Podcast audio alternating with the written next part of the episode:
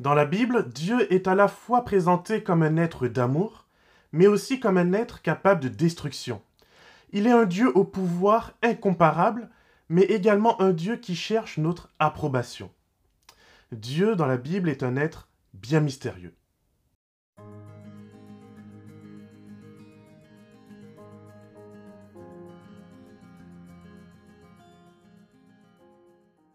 Bonjour et bienvenue pour un nouveau temps de réflexion biblique. Dans la réflexion précédente, nous avons vu l'alliance entre Dieu et Noé. Cette alliance commence avec la construction de l'arche, devant permettre le salut du plus grand nombre. Puis l'humanité ayant rejeté le message de repentance, seul Noé et sa famille bénéficient de la grâce divine.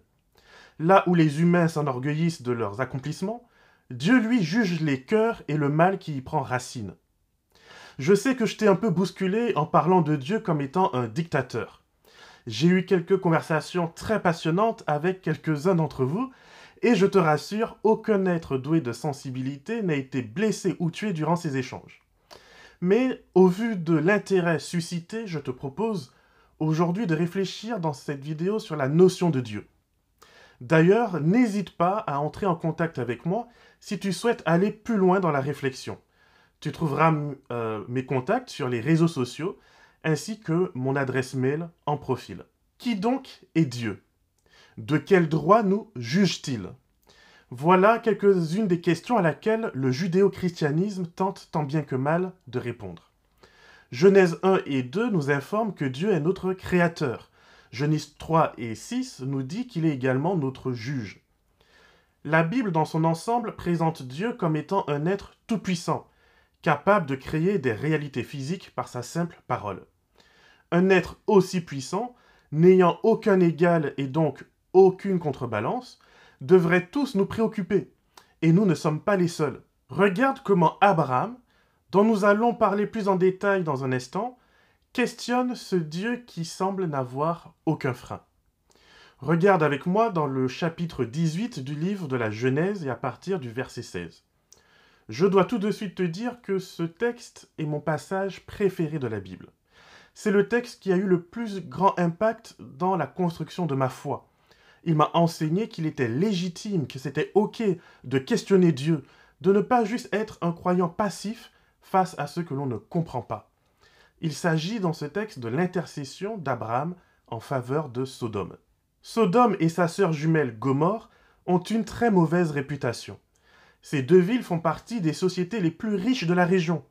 Mais au lieu de mettre cette richesse au service de tous, Sodome et Gomorre font le choix de se complaire dans l'injustice. Regarde ce que dit le prophète Ézéchiel au sujet de ces villes, dans son livre au chapitre 16 et au verset 49 à 50. Voici quelle a été la faute de Sodome, ta sœur. Elle avait de l'orgueil, du pain à satiété, une insouciante tranquillité, elle et ses filles, et elle ne faisait rien pour redonner courage aux pauvres et aux désirités. Elles se sont enhardies, et elles ont commis des abominations devant moi. Quand j'ai vu cela, je les ai supprimées. Le prophète nous dit ici que Sodome et Gomorre ne faisaient rien pour redonner du courage aux pauvres et aux désirités. Elles se sont enhardies. Cela signifie que Sodome et Gomorre ont commencé par s'insensibiliser face à la souffrance humaine, et elles ont fini par s'égarer tellement loin de Dieu qu'il a fait d'elles un exemple de jugement à venir par le feu et par le soufre. Dieu appelle abomination un spectre assez large de pratiques dans lesquelles on retrouve la divination, c'est-à-dire le fait de consulter des médiums et à travers eux les morts, les sacrifices des enfants, l'idolâtrie et, la prostitution qui sont souvent liées dans la Bible. On retrouve également l'absence de compassion envers les plus faibles, le fait de porter faux témoignages ou d'avoir des balances qui sont faussées, ainsi que d'autres choses comme les déviances sexuelles qui remettent en cause l'ordre créationnel.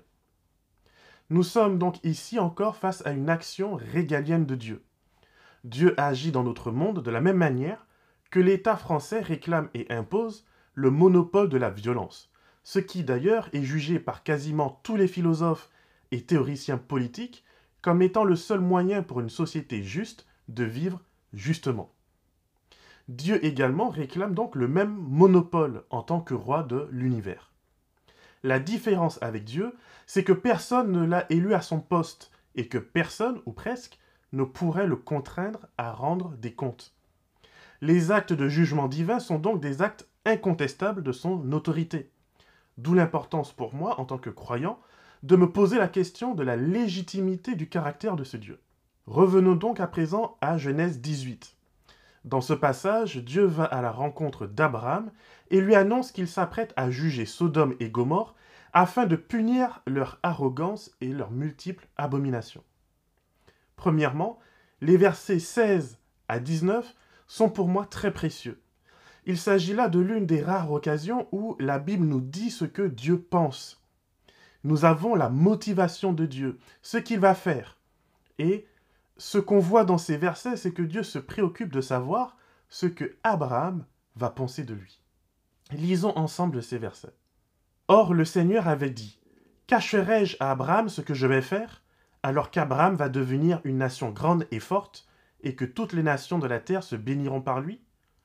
Car je l'ai distingué afin qu'il ordonne à ses fils et à toute sa maison après lui de garder la voie du Seigneur, en agissant selon la justice et l'équité. Ainsi, le Seigneur fera venir sur Abraham ce qu'il a dit à son sujet. Donc ce passage nous dit que la voie du Seigneur, c'est la justice et l'équité. Voilà ce qui donne du sens à l'alliance qui a été faite dans le chapitre précédent. Effectivement, au chapitre 17, juste avant, Dieu est venu établir pour la troisième fois une alliance avec Abraham. Ce n'est d'ailleurs que depuis le chapitre 17 qu'il s'appelle maintenant Abraham. Dieu va changer son nom d'Abram, qui signifie père exalté, alors qu'il n'a pas d'enfant, à Abraham, qui signifie père d'une multitude. Dieu réaffirme que la mission d'Abraham est d'être en bénédiction pour toutes les nations. Il se doit donc de comprendre la pensée et le caractère de Dieu s'il veut pouvoir le représenter devant le monde. Autrement, Abraham obéira peut-être par peur, mais absolument pas par fidélité et loyauté. C'est d'ailleurs peut-être ton cas aujourd'hui. Peut-être que ta foi est basée sur la peur du jugement, sur cette peur de la violence de Dieu, de l'enfer ou du feu de la géhenne.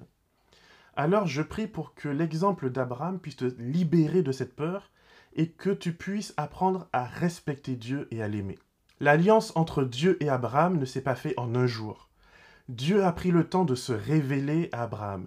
Dieu a pris le temps de lui permettre de l'expérimenter, de voir qui il était, avant de pouvoir lui proposer cette conversation, cette relation, où finalement Abraham a fait face à la décision de justice de Dieu, et Abraham a eu la possibilité de le questionner je pense que c'est vraiment important que nous aussi, dans notre foi, nous puissions prendre le temps d'apprendre à découvrir Dieu pour qui il est vraiment, et non pas pour les stéréotypes que nous aimerions lui imposer. Je t'invite maintenant à revenir sur ce texte. Après avoir quitté le jugement du déluge, voici donc Dieu maintenant qui annonce à Abraham qu'il va à nouveau exercer son monopole de la force et de la violence. Le Seigneur dit Les cris contre Sodome et Gomorre sont si forts leur péché si grave, que je vais descendre pour voir s'ils ont agi tout à fait selon les cris qui sont venus jusqu'à moi. Que cela soit ou non, je le saurai. Les hommes repartirent de là pour Sodome, mais Abraham se tenait encore devant le Seigneur. Il y a là ce que les adventistes du septième jour appellent le jugement investigatif. Dieu ne nous contente pas de nous juger de loin, il vient au plus proche de notre monde, afin de prendre son pouls et de juger en connaissance de cause. Il s'agit là pour moi d'un acte à la fois symbolique pour l'univers, qui peut ainsi voir concrètement l'action de Dieu, mais également d'un acte d'équité. Dieu donne une chance à Sodome et à Gomorre de prouver qu'il a tort, qu'il a mal entendu, qu'il a mal vu. Néanmoins et malgré tout, Dieu annonce donc le jugement de ville qu'Abraham connaît bien, puisqu'il a même eu l'occasion d'aller les sauver en combattant pour les délivrer de leurs ennemis. Et puis Lot, son neveu, y vit.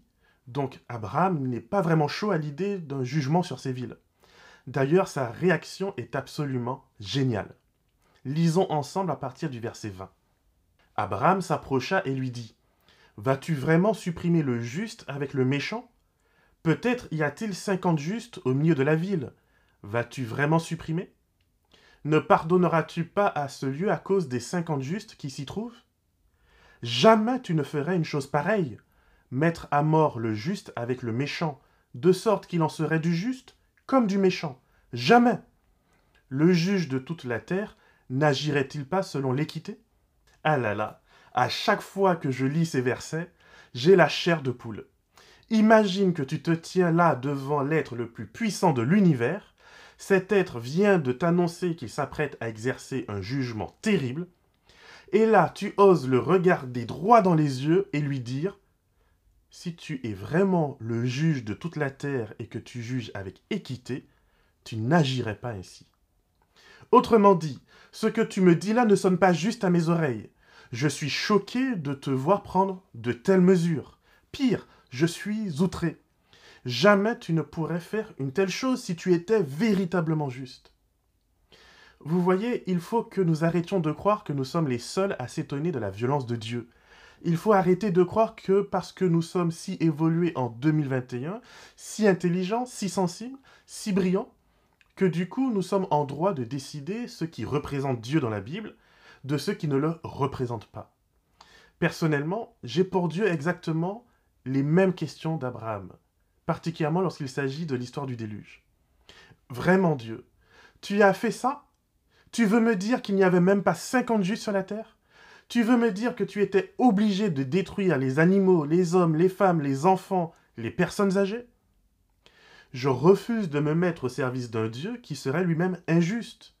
Il ne serait d'ailleurs pas responsable de donner à un tel être ma loyauté sans question. Mais il y a pour moi une différence entre questionner Dieu pour mieux le comprendre et décider, donc de juger, ce que Dieu peut faire et ne peut pas faire. Abraham, quant à lui, va intercéder avec Dieu à six reprises. Il va passer de 50 justes à seulement 10 justes, 10 étant considérés comme étant le nombre minimum dans l'Ancien Testament. Mais ce qui est intéressant, c'est que la suite du récit va nous informer sur Dieu. En envoyant ses anges faire sortir Lot et sa famille, Dieu répond à la question que même Abraham n'ose plus poser. Oui, Dieu est un Dieu juste qui ne fait pas mourir le juste avec le méchant. La meilleure question à se poser, et que ce soit Noé en son temps ou que ce soit avec Abraham avec Sodome et Gomorre, est la suivante. Pourquoi nous habituons-nous si rapidement au mal? Pourquoi n'arrivons-nous pas à comprendre la légitimité du jugement divin? Pourquoi trouvons-nous toujours des excuses? L'histoire d'Abraham est une histoire passionnante que nous verrons plus en détail dans notre prochaine réflexion biblique. En attendant, et une fois de plus, j'aimerais tellement pouvoir trouver un moyen légitime à mes yeux de placer la destruction de Sodome et Gomorre dans le registre des récits mythiques, ayant davantage un rôle d'enseignement spirituel qu'autre chose. Mais là encore, Jésus ayant affirmé la légitimité historique de ce récit, je choisis personnellement de le prendre tel quel. Alors oui, ce récit me questionne, il me heurte, il touche ma sensibilité. Mais si je crois l'enseignement du Nouveau Testament, selon lequel Jésus revient bientôt pour juger le monde, pour détruire le mal et condamner les méchants par le feu, alors il me faut aussi être cohérent et admettre que Dieu est l'autorité suprême de l'univers et qu'en tant que tel, il possède le monopole de la violence. La question qui se pose et qui reste, c'est est-il légitime, est-il juste dans les critères qu'il utilise pour exercer cette violence? Selon le dictionnaire, un dictateur est une personne qui gouverne sans contrôle démocratique.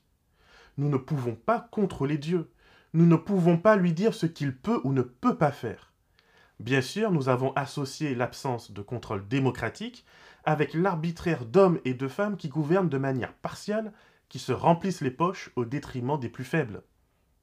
La différence ici pour moi, c'est que Dieu accepte de nous soumettre ses jugements. Il souhaite collaborer avec nous. Il souhaite que nous reconnaissions que ses décisions sont justes et équitables. Il accepte et encourage même que nous le questionnions sur ses décisions. C'est là qu'il se démarque des dirigeants de nos jours, qui emprisonnent et tuent ceux qui questionnent leurs décisions. Ces derniers, qu'ils prennent le nom de roi, de dictateur ou de président, cherchent à accumuler toujours plus de pouvoir et à faire taire les autres. Par exemple, la Chine et la Russie ont officiellement des présidents. Ces derniers ont pris soin de ne pas se faire appeler par dictateur, et pourtant c'est le cas. Le contrôle démocratique de ces pays est très faible. Le plus important n'est donc pas l'étiquette que tu mets sur ton front, mais comment tu gères le pouvoir que tu as. Et heureusement pour nous, je pense que Dieu utilise ce pouvoir d'une manière responsable. Et même si je ne comprends pas tout, il me donne suffisamment d'éléments pour comprendre qu'il juge avec justice. Je finirai cette réflexion avec cette dernière pensée. À notre époque individualiste, nous avons beaucoup de mal avec cette notion de toute puissance, cette notion que nous avons face à nous un Dieu face auquel nous sommes redevables. Je suis le premier à être dans ce cas. Je lis les récits de la Bible et lorsque ils ne me plaisent pas trop, je cherche par tous les moyens possibles pour voir s'il n'y a pas des arguments en faveur d'une lecture spirituelle, plus distante, plus allégorique du texte. Néanmoins, je ne suis pas simplement un lecteur de la Bible, je suis un chrétien. Et je crois qu'il est important de revenir à une compréhension simple de ce que signifie être un disciple. Je prends un exemple avec la psychanalyse. Freud est le fondateur de l'école psychanalytique. Freud a eu plusieurs élèves, tels que Carl Jung et Alfred Adler. Mais la psychanalyse a toujours été fortement contestée comme science, et les deux disciples de Freud que je viens de mentionner font partie de ceux qui, bien qu'ayant appris sur les genoux de Freud, ont décidé de remettre en cause les interprétations freudiennes. Ils ont donc fini par devenir les pères de nouvelles écoles de pensée, même si ce n'était pas leur intention au départ. On ne peut donc plus dire que Carl Jung est disciple de Freud. On peut simplement dire qu'il a été un disciple de Freud. Je fais le même parallèle avec Jésus. Si mon interprétation des textes bibliques s'oppose à celle du Christ, puis-je encore dire que je suis son disciple? Je ne remets pas en cause l'influence du Christ sur une telle interprétation, pas plus que je ne remettrai en cause l'influence de Freud sur Carl Jung. Si je prends d'autres penseurs comme Jacques Lacan, qui n'a pas renié Freud, mais qui a continué à développer sa pensée, il l'a fait en étendant la pensée freudienne bien au-delà de ce que Freud aurait pu penser lui-même. On dit donc de Lacan qu'il est un néo-freudien, voire un post-freudien. Certes, il a conservé tous les postulats de base de Freud, ou presque, mais il a développé la pensée de Freud bien au-delà de ce que Freud aurait sans doute pu imaginer. Il existe donc suffisamment d'écart entre la pensée développée et la pensée originale pour parler de néo-freudisme. Ces choses ne nous choquent pas lorsque nous parlons de psychologie ou de sociologie, voire même de philosophie. Aristote fut un disciple de Platon, mais il existe aujourd'hui la pensée platonicienne et la pensée aristotélicienne. Alors je t'invite à te poser cette question. Es-tu un chrétien, un néo-chrétien ou un post-chrétien? En d'autres mots, es-tu de Paul ou d'Apollos? Avec qui as-tu fait alliance? Voilà la question qu'Abraham a dû se poser et qui se pose encore à nous aujourd'hui. Que le Seigneur te garde et te bénisse, et qu'il fasse de toi une source de bénédiction pour l'éternité.